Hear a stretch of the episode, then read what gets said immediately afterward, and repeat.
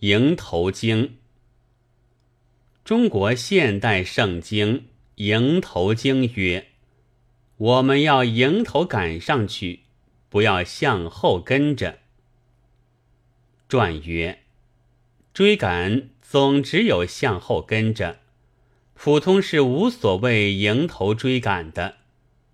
然而圣经绝不会错，更不会不通。何况？”这个年头，一切都是反常的呢，所以赶上偏偏说迎头向后跟着，那就说不行。现在通行的说法是，日军所至，抵抗随之。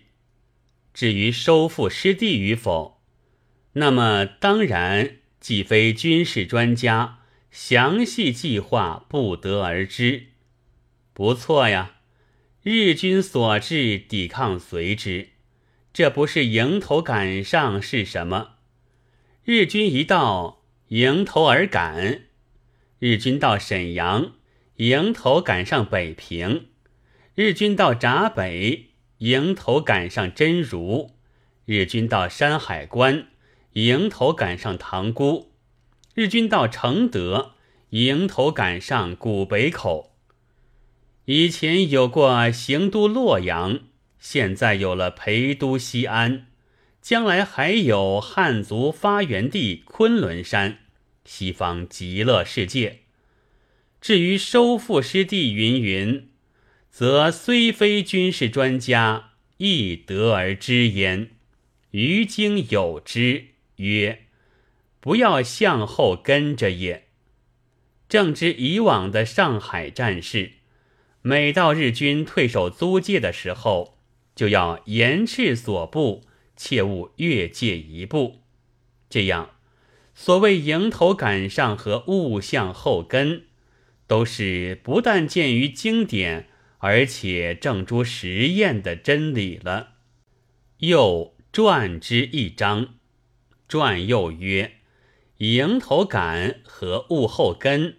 还有第二种的微言大义，报载热河实况曰：义军皆极勇敢，任扰乱及杀戮日军为兴奋之事。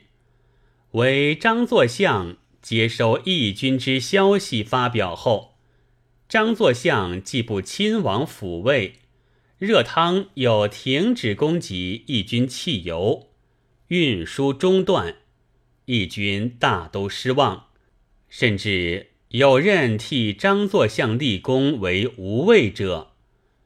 日军既至陵园，其实张作相已不在，无人闻讯出走。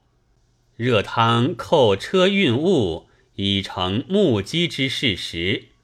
正以日军从未派飞机至承德轰炸。可知承德实为妥协之放弃。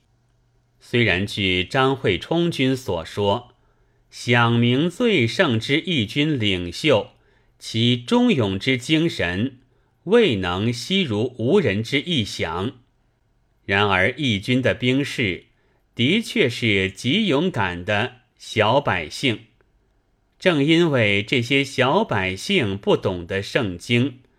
所以也不知道迎头式的策略，于是小百姓自己就自然要碰见迎头的抵抗了。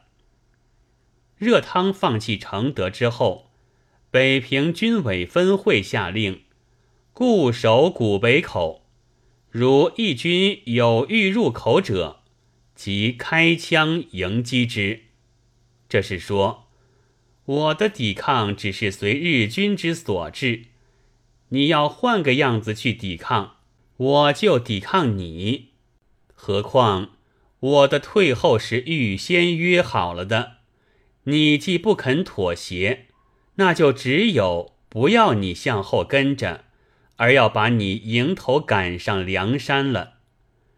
右传之二章，诗云：“煌煌大军。”迎头而奔，痴痴小民勿向后跟，父也。